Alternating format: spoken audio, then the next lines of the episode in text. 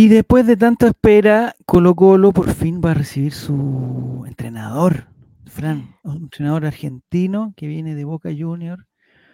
No sé cuál es tu impresión de él, el señor Almidón. No sé qué cosas te provoca, si te da buena espina, no sé si, si están los astros para que él llegue o no. Es que no me provoca lo mismo del viejo sabroso. ¿No? Entonces Pero por una cosa no. como de, de- de actitud, de presencia, ¿de qué? De actitud, de, de ¿cómo se llama? De, de lo guapo, de todo. No, No no lo puedo. guapo, No, para nada. Ese es René Puente. pero no es de tu gusto, digamos. Pero, pero guapo, tiene, tiene igual su, ¿no? no. Pero no, en cuanto a lo, a lo de té, tampoco era de mi agrado. Pero bueno, esperemos que por último se le den las opciones de los refuerzos que él quiera.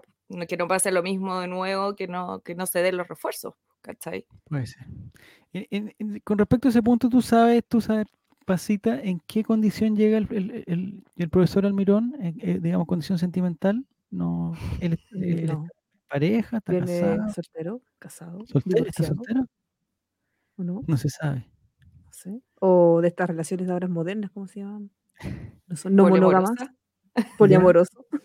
Pero, ¿Es pero poliamoroso o está en una relación abierta? puede ser, También. lo de los kilómetros también puede, puede entrar aquí, más de 200 kilómetros y no es A infidelidad. varios cientos Claro. de kilómetros. Oh, me, puse, me puse eso.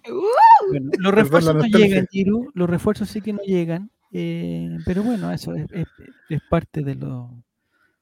Sí, no, pero es que sabemos si es como lidiar con, con, con esta temporada es básicamente un permanente dolor de cabeza.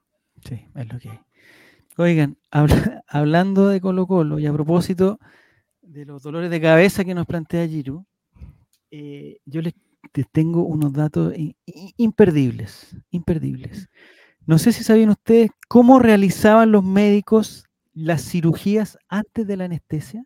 A propósito que estamos algunos más enfermos que otros. No Yo sé. siempre me, ¿Curado o ¿Te lo no? han operado? A ti, me imagino, Frank, que te han operado muchas, pero muchas veces. Sí. De hecho, Es que, esta- no, ¿Qué operación año te falta? Sí, pues eso es, es la, es la mejor pregunta, en verdad, para Mejor pregunta. Pero tus operaciones han sido, digamos, por, por ¿de qué tipo? ¿De qué Eh, carácter? ¿Carácter de urgencia? ¿Carácter de ah, estética y... estética? Sí, estéticas, dos estéticas y mm, el de las hernias, que me sacaron cuatro hernias, eh, dos inguinales y dos crurales. Ay, ay, ay. ¿Al mismo Sí, tiempo? Al mismo tiempo las cuatro. Ay, la Sí, fue terrible. Pero nada más, o sea, sufro de cefalea, así que me encanta este tema. Ya, En tu caso, Pasita, tú has entrado al, al quirófano, aparte de tu parte, No, solo he tenido una operación ambulatoria. ¿ya? Fue en un ojo y fue porque me salió un orzuelo y el orzuelo nunca se fue y pasó a chalación. Y en chalación ya hay que chuc, cortar, así que me tuvieron que Pero cortar. no fue con un, con un alminículo así, así, ¿con qué fue? Con No alguna. sé, pues no veía si estaba. No veías nada. Había algo, No veía había nada. algo en su ojo que. Solo me acuerdo que sentí el corte, eso sí. el- Ya, pero eso, eh, eh, pe- perdón la ignorancia, pero, pero ¿con qué tipo de, de anestesia eh, es? Ah, me eh, acuerdo que me pusieron unas gotitas. Goti- en Ah, sí, porque, o una sí, crema, algo así, como porque no local. es que te pinchen el ojo para que, se- para que se anestesie. No, Me muero. En tu No, caso, ¿no? Yo he pasado dos veces por quirófano, cuando tenía ocho años, por una hernia inguinal estrangulada. Mira, todos hemos pasado por la hernia. Oye. ¡uh! Team hernias. Falto yo nomás. hernia, ¡uh! Y eh, eh, el ¡uh! año, el año, mentira, antepasado, 2022, me hice una cirugía bariátrica. Ya. Anestesia general total. Las dos anestesia general total. Sí, es bueno. Mish. Es muy bueno. Yo he tenido eh, apendicitis, he tenido dos cálculos renales con una operación yo, que no yo no, es- no era con un tajito, era con, un- con un sistema de, de bombeo que le llaman, pero eso no quiero recordar. Y también tuve una hernia, también tuve una hernia, o sea, inguinal también. Ya, pero miren, eh, antes que existieran los medicamentos para... Porque siempre yo me he preguntado en el pasado qué pasaba, porque hay gente que dice, claro, pues todos se morían a los 30 años. Parece que De po- hecho- podría haber sido así, De hecho, pero no, no, era tan así. el promedio era eso, ¿ya? pero no era, la gente no se volvía. Si llegaba ya la- el, el desafío era llegar a la edad adulta, Ya. porque o moríais viejo o moríais antes del año. Había mucha mortandad Ah. infantil, entonces por eso el promedio está entre medio, entre los 45 40. Ah, pero no era como que, que cualquier Mm. enfermedad te llevaba a la muerte, pues yo creo que eso es... No, no, no, no, no, no era como eso. si nosotros eh, viviéramos Ahora la la- La medicina era un poquito, yo creo que la medicina era la principal causa de muerte. Sí. Pues no estaba todavía tan preparada, digamos. No habían universidades para estudiarla. Pero digamos, no al- había- la, mayor la mayor revolución de la medicina fue que los médicos se empezaran a lavar las manos. Ay, pero Giro, por favor. En serio, en serio. Era como ¿Quién? que después de cadáveres, después de cadáveres, como que no se lavaban las manos y operaban a alguien. Y entonces infectaban a esa otra persona. po. Y el médico que dijo, oye, ¿y si nos lavamos las manos? Como que le quitaron, Revolu- como que lo revolucionó el echaron. mundo. No, pero como que le echaron. Si el loco después de que murió, como que dijeron, oye, ¿y si Uy, tenía probamos lo- razón. Y si probamos lo que hizo este man, y, y de hecho todo partió en la sala, en las maternidades. ¿Ya? Porque lo- los partos eran los que más, donde más morían personas po, por estas mismas infecciones. Y lo empezaron a probar ahí y vieron, oh, parece que sirve. Parece que, Parece parece que lavarnos las ¿no? manos puede servir. A usted, no sé si han visto, lo, yo por lo, lo recuerdo que tengo de la operación es el, el doctor lavándose las manos con una hueá amarilla, pegándose mucho, así como hasta aquí arriba. así. Eso. Grey's Anatomy. Ah, eso es de la Sí. Yo película lo vi nueva, en Grey's Anatomy. Yo, Las yo lo vi películas como mis en médicos. privada, nada más. Sí. No, yo creo que también pasa por un tema de que en esa época no estaba el doctor Simi, el cual hizo un cambio total No, a nuestra claro. vida. A la, a la democratización del- de la salud, digamos. Y la salud. Obvio, Y de la higiene, como dice Giro. Miren, tengo unos datos aquí muy Yo soy importantes. fonazo, así que. Tengo unos datos muy importantes aquí que dicen que antes de que existieran los medicamentos para sedar y calmar a los pacientes, existía el opio, el jugo de mandrágora. Primera vez que escucho esa palabra. Mandrágora. Pero la- ¿cómo? ¿No viste la Harry. Potter? Como un Pokémon. No Mandrágora, tengo la que idea, ¿sabes sacaban, la que sacaban ni la guerra de del galaxias ni Harry Potter. y lloraba. Esa ¿En es la mandrágora. Preguntémosle a Mati Mati. No tengo, no tengo idea. Atención, en, el año 1811, la, noveli- la novelista inglesa Fanny Burney se sometió a una mastectomía. ¿A qué se refiere mastectomía, Fran? Supongo que las Se- pechugas, po. Se operan las le sacan la- Para Le le sacan la pechuga. la glándula María y todo lo Ya. que conlleva. Sí. se sometió a una mastectomía sin siquiera un trago de whisky para atenuar el dolor. Concha. Antes Pero le daban un poquito de whisky. Pero En las, en las cartas que le escribió a su hermana después de la operación, recuerda, empecé a gritar ininterrumpidamente durante todo el tiempo de la incisión. La agonía fue insoportable. De hecho, se desmayó dos veces por el dolor de la incisión, lo que probablemente fue un alivio. Su operación se llevó a cabo durante una época en que la anestesia quirúrgica aún estaba en pañales y las opciones limitadas que existían podían ser poco confiables y a menudo peligrosas. Lo repugnante era que la cirugía era lo, lo repugnante que era la cirugía antes de la anestesia, recuerda el profesor emérito de, la, de las... Hay una eh, universidad de anestesiología, no, no creo que sea verdad, eso es solamente por los libros. Enfrentar tal dolor era una pesadilla. Hoy en día los, anest- los anestésicos son un elemento primario de la medicina y comprenden una variedad de medicamentos que se usan no solo para controlar el dolor, sino también para relajar los músculos y hacer que los pacientes queden inconscientes. Y los que más A mí una de las veces que me oh, operé, sí, fentanilo. Una de las veces que me operé, yo fui muy consciente de todo el proceso porque había estado como seis o siete días hospitalizado y había un doctor que aquí ojalá me esté escuchando, pero nunca más lo quiero ver, llama el doctor Acatino, de apellido Acatino, de la mafia italiana tiene que haber sido.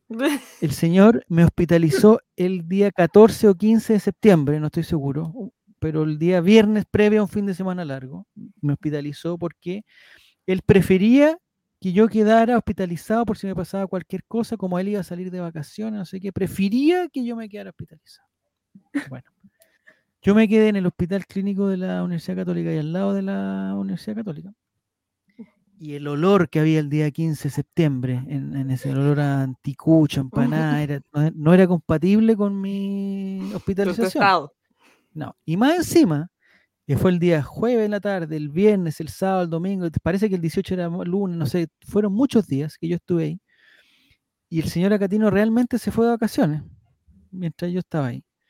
Y cada cierto tiempo, habían como estudiantes en práctica que entraban a la pieza y decían, hola, soy, no sé, el, el Juanito no sé cuánto, eh, vengo de parte del doctor Acatino. Dije, chuta, el doctor Acatino, sumamente preocupado, me encargó con este muchacho, me revisaba, ta, ta, ta, te duele aquí, no, a ver, voy a ver la ficha, ya listo. Eh, eh, viene en la mañana, viene en la tarde, oye, eh, soy la señorita Paula, no sé cuánto, vengo de parte del doctor Acatino. Ah, el doctor Acatino, anda el weón preocupado. Vamos a ver qué le pasa. Y así, Un viernes, sábado, domingo, lunes. Bueno, la cosa es que después me fui de alta sin ningún, sin nada, no tenía nada según el- Sin operarse, sin operarme, no tenía problema. Era eh, el, al final el, el diagnóstico fue diver, diverticuli- diverticulitis, ¿Diverticulosis? diverticulosis, una cosa así. Bueno, Diverticulitis, ¿se te inflamaba lo divertido? yo pensé algo así. Inflamación de la, di- de- inflamación del divertimento. Claro.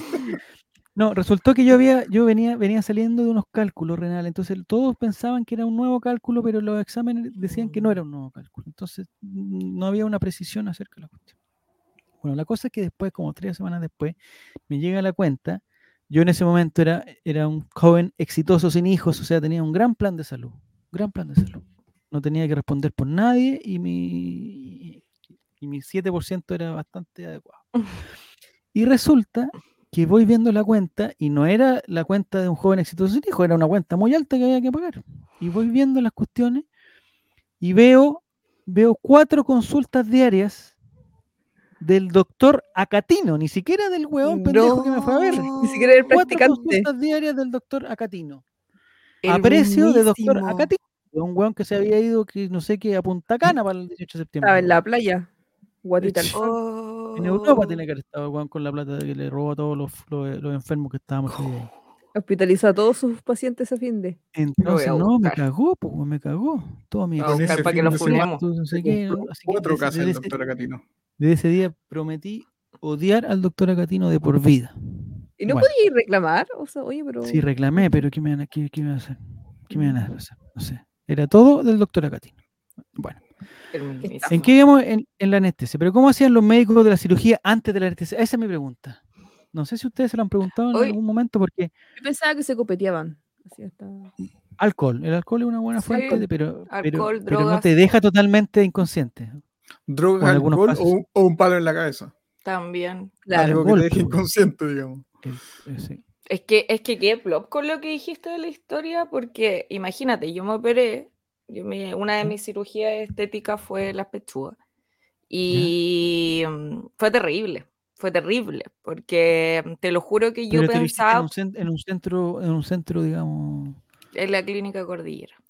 Ah, ya, pero no Sí. porque hay una, hay una, unas- No, de hecho, son- me pasó, pues porque yo primero fui a un centro estético acá cerca de mi casa y lo investigué mucho. Y ahí empecé a cachar que había quedado una joven de 21 años en coma por 21 días porque el cirujano, que al final era ginecólogo, eh, le había operado una pechuga y la otra se la operó la mamá, que era la secretaria, para que ella aprendiera.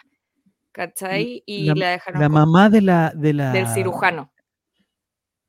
Del cirujano, del ginecólogo. La mamá, o sea, como que.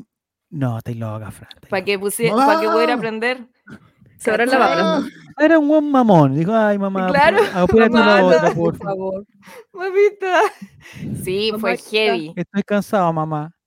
No, fue heavy esa historia y de hecho otra persona murió y mi ex cuñada, una de mis ex cuñadas se operó ahí porque no investigó y eh, le pasó que diario sangraba medio litro por la pechuga porque estaba Oh. pésimo y de hecho después uno de los, uno de los reconocidos doctores acá en Chile le hizo la reconstrucción Ya. y al final le salió mucho más caro. po, ¿Doctor. Vidal? no, eh, Sari. Ah, Sari. ¿Cachai? Pero. Pero bueno, menos mal no caíste ahí, pues, no menos mal no fuiste tú la primera. Sí, pues heavy. y Con la suerte que tengo, no eres Además, terrible. Oye, qué persona con más No, mala cueva. Pero esa, esa madre estaba, era una madre abnegada que estaba estudiando medicina o como que quería No, aprender era cosas la nuevas secretaria. Era Era la Un dos secretaria. por uno después. Claro, una cosa Tú, pero ahí así. está yo la verdad. Pero- no sé. Sí. No, pero ¿qué ofertó? Ahorrar Secre- tiempo. Secretaria cirujana. Un dos por uno Secretaria brígido. de Cirugía. Sí, de pues sí, por eso investigué mucho, me metí después a la cuestión de médico cirujano, para realmente si el doctor que yo vi era médico cirujano. Y era y- gineco- ginecólogo veterinario al final. Claro, pero después cuando me operé, que fue en la cordillera, eh, todo bien, pero es Arriba más la cordillera. doloroso que la con... Pero heavy, Es heavy. que yo he escuchado, ¿sabes lo que he escuchado, Fran? Que hay algunos lugares, por ejemplo, de maternidad, don- donde son solamente maternidad o cosas estéticas, donde el, el recinto no está preparado para una emergencia, no tiene Sí, como po. las cosas, es como una casa prácticamente. Entonces, Sí. cuando llega a quedar una cagada, queda la cagada grande. Sí, Jodiste. no, no. Por eso yo Nunca dije, más te no, de las pechugas en un lugar no reconocido, no.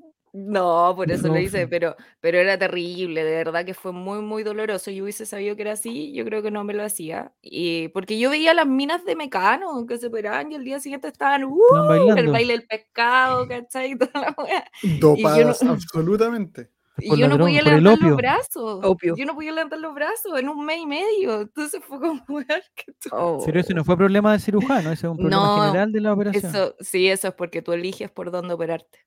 Por eso duele más o Mm. duele menos, porque a mí me desgarraron todo el músculo. Por ¿Y eso no dónde dolió tanto. ¿Por dónde Por Fran? abajo, ¿Cómo? que me desgarraran todo el músculo para que mi pechuga quedara arriba y la ¿Qué silicona tan abajo. abajo?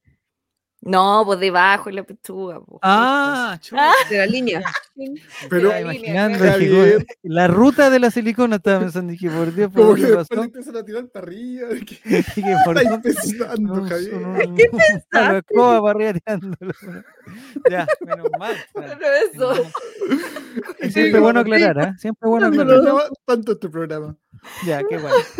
Ya, atención, atención pasita, atención pasita. Esto te tiene que haber pasado con tu ojo también.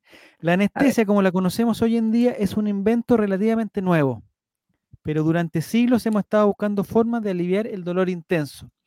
Desde el año 1100 existen relatos de médicos que aplicaban esponjas empapadas en opio y jugo de mandrágora a los pacientes para inducir al sueño en preparación para una operación y para aliviar el dolor que les esperaba. Yendo un poquito más atrás, los manuscritos que se extienden desde la época romana hasta la medieval describen una receta para una mezcla sedante llamada Dwale. Dwale. Se escribe D-W-A-L-E. Es una sustancia elaborada a partir de una mezcla embriagadora de bilis de jabalí, opio, jugo de mandrágora, cicuta y vinagre. Se empleaba Creo para hacer dormir a un hombre estábamos. mientras otros lo cortan.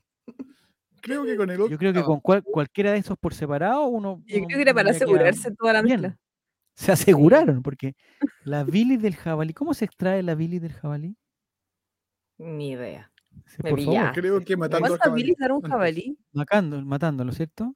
El opio y el jugo de mandrágora, que no, todavía no sé ¿Qué es el jugo de mandrágora? Por favor, No sé, Giru, Giro, ¿tú sabes lo que es explícanos. el jugo de mandrágora? Yo sé que la- en Harry Potter las mandrágoras eran unas plantas que las raíces eran como un cabro chico que Ah. lloraba y mataba a la gente. De, me Pero que son la, como de era una planta. Ya, Una planta. ya. Mira, qué buen este- dato. esta planta, mezcla-. Llamada. Ah, mira. Esta mezcla llamada W Wale, no sé cómo se pronuncia, Diwale. Se hacía para hacer dormir a un hombre mientras otros lo cortan, según un manuscrito de la Edad Media. A partir del año 1600, el opio y el láudano, láudano, es el opio Láudano. disuelto en alcohol, se convirtieron en analgésicos más comunes. Algunos eran difíciles de adaptar a los pacientes. Bueno, en el, en el contexto de este panorama médico implacable, cuando los cirujanos tenían que realizar cirugías invasivas, a menudo el método más sensato que empleaban era simplemente ser lo más rápido y preciso posible para que el efecto de este, de, de este verdadero cóctel de drogas se- no se pasara. La eficiencia y la precisión bajo la presión del tiempo se convirtieron en una medida de la habilidad del cirujano. O sea, uno tenía que ser un buen cirujano para... En la época de la Pero no circuncisión caché. no era nada, sin ningún tipo de anestesia, me imagino. Igual de No doloroso, creo. pero sin Yo creo que te ponían un palito. ¿eh? en la boca. Mm. Ah, ya. No, no la- Para distraer Ya. puede haber sido la otra opción. Ah, muy bien. Dice que también hay, hay problemas odontológicos. Dice, la odontología fue uno de los pocos tipos de cirugía que fue comparativamente más común durante este periodo, porque el dolor y los peligros involucrados a realizarla eran menores que en los tipos de cirugía más graves. Mm. A medida que los cirujanos buscaban nuevas formas de hacer su trabajo, surgieron algunos métodos más inusuales. Aquí me gusta. Uno de ellos fue la compresión. Una técnica que consistía en aplicar presión a las arterias para dejar a alguien inconsciente o a los Ah, nervios para causar un entumecimiento repentino en las extremidades. Hay Igual. que ser muy se- Yo creo que si, si agarráis algún, algún, algún nervio, una vértebra, no sé cómo se llaman, un vértebra, no sé, y lo apretáis y como que te quita la, la movilidad, po. O sea, cuando se te duerme la mano, por ejemplo. Cuando te porque hacen algo- una dormilona en la pierna. Ah, sí. Duele, un dormilón. te-. Mira, ahí está, muy bien. La primera técnica posiblemente se remonta, a la, se remonta a la antigua Grecia, donde los médicos llamaban a las arterias del cuello las carótidas, una palabra con una raíz griega que significa aturdir. Te cortaban aquí. Hay evidencia de que lo usaban o sabían que la compresión de las arterias carótidas pro- produciría inconsciencia. Pero el primera, la primera persona que, que descubrió eso, ¿cómo lo descubrió? Esa es la cuestión. ¿Con quién lo descubrió? Con un, con un niño, me imagino. Con su hijo. Al tratar de hacerlo dormir, una cosa así, ¿no? Tengo, tengo algunas teorías, pero no las voy a decir. Hay una película, hay una película que no sé cómo se llama la película, e- es, eh, no es mi gran casamiento grie- griego. ¿Cómo se llama la otra del, del gallo que se casa, con- que se quiere casar con y el papá es de la, eh, de la niña es del FBI? Adam, Sa- ¿Qué- Adam Sandler parece que es, que se quiere casar o se va a casar con una niña y el gallo es enfermero y se llama Gaylord Fokker. Ah, Ah, Ben no, Sí. Ben Stiller. y- y Ben se llama La familia de mi novia, la, la película. Sí. Ah, muy bien, la familia. Ahí el ex pololo de la, de la novia, del- de la polola de este gallo, era un gallo seco, rubio, musculoso, in- intelectual y toda la cuestión. Y tenía una fórmula para hacer dormir a la guagua. Entonces había una guagua que se portaba muy mal y el gallo llegó y, y le, le pegó como lo que decía Giru, le pegó la, la La dormilona. dormilona. La y lo durmió. O sea, él sabía de este, de este- de este tipo de cosas. Podríamos probarlo con tú, con tu hijo, ¿no? Para que saber si comprobar el- la teoría. Me pegan de yo. vuelta, me pegan de vuelta. En el año 1784, atención, un cirujano británico llamado John Hunter intentó comprimir los nervios aplicando un torniquete en la extremidad de un paciente y causando entumecimiento. Exceso de frío, ¿o no? Sorprendentemente funcionó. Eso es lo otro, porque cuando, por ejemplo, en el fútbol, y volviendo, a- volviendo a Colo Colo, cuando hay un, cuando hay un lesionado y se le, se le echa ese, ese spray que se llama cloruro, de tilo, Cloruro de tilo. es un spray sumamente frío, Sí. que lo que se hace es como que se, se te entumece la zona, y yo creo que eso es lo que causa que no te duela, como que, como que perdiste la sensibilidad, ¿o no? No sé. No sé, preguntémosle al torta. Puede ser. Alguna vez lo ocupé ¿Cuántas cuando corría. Una torta helada. yo de eso. Y de verdad funcionaba. ¿Funciona? Sí, funcionaba Y pasaba el dolor. ¿En qué lugar te lo pusiste, pasito? en la, creo que la rodilla. Ya. ¿Y ¿Dónde lo venden? ¿Has probado de eso en otra parte del cuerpo? No, ¿En solo en una parte que necesite entumecerse, no? No.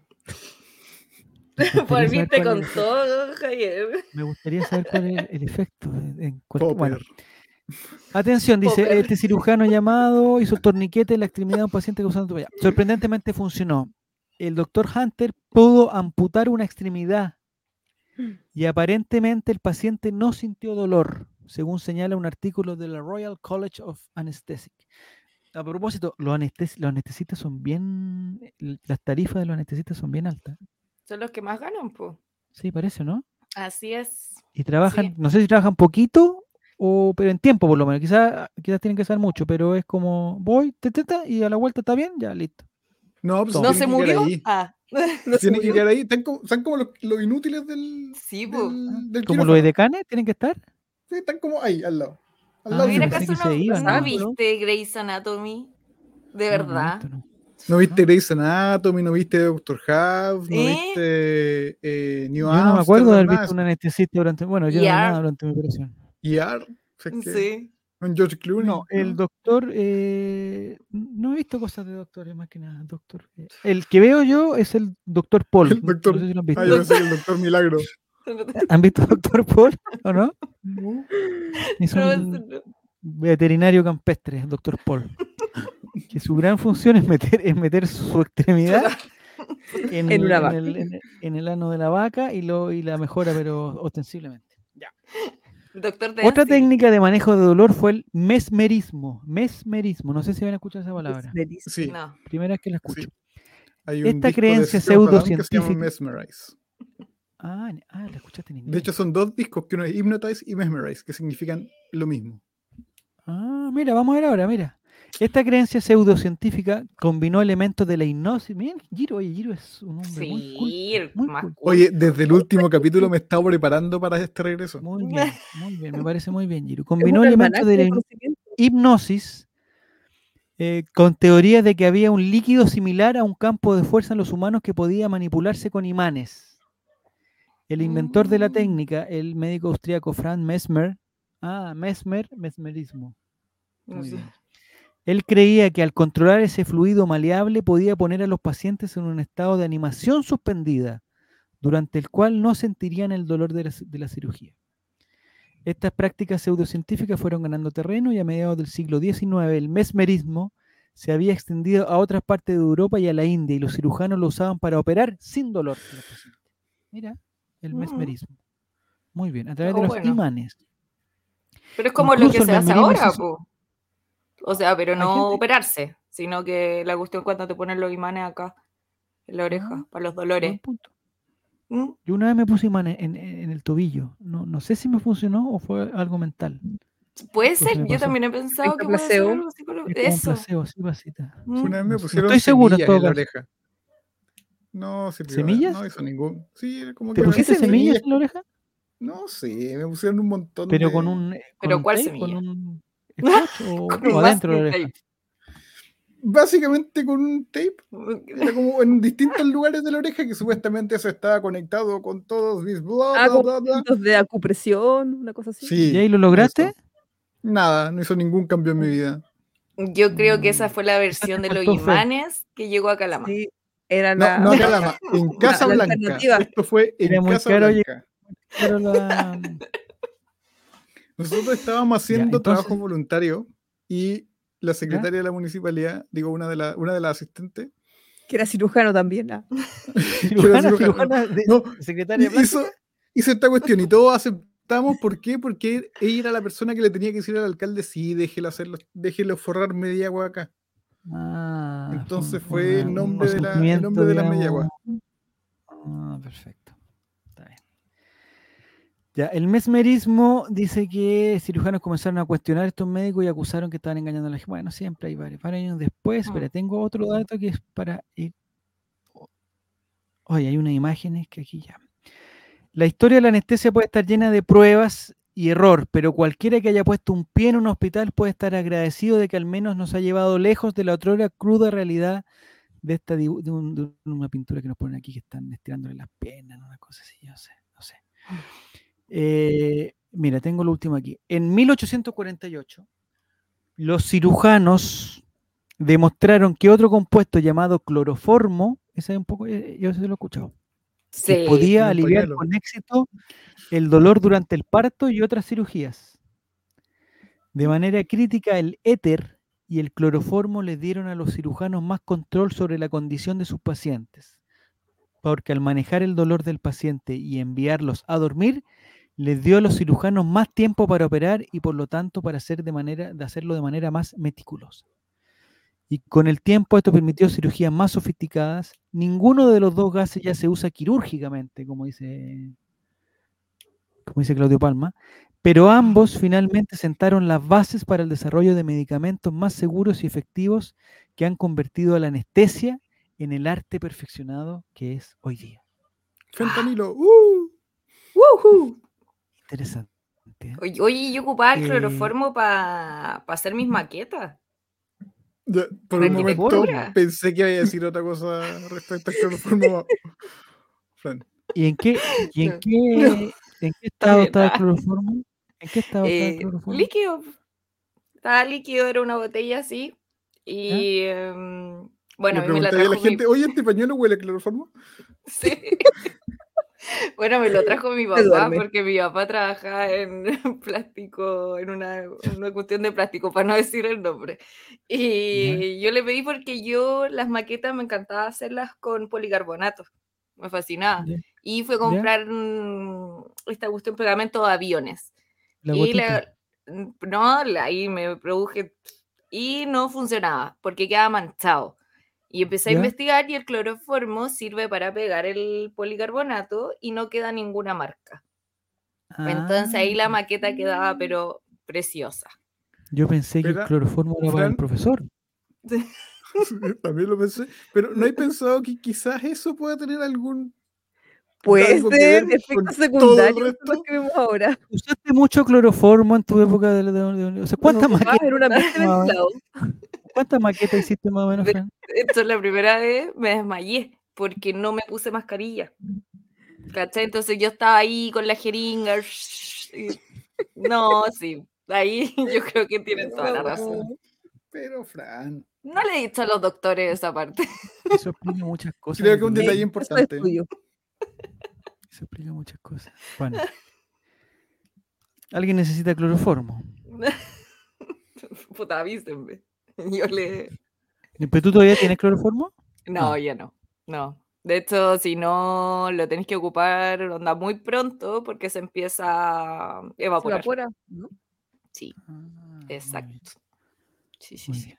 ¿Tú, tú, Pasita, no tenías que hacer maqueta en la universidad? No. No, hice una vez maqueta, pero en educación. Se me va a caer el canal aquí, educación tecnológica. Ah, ¿Ya? Séptimo octavo, por ahí. Ahí tengo que hacer una maqueta. ¿Y de qué se trataba tu maqueta? En mi síndrome. Era una casa en la playa, se supone.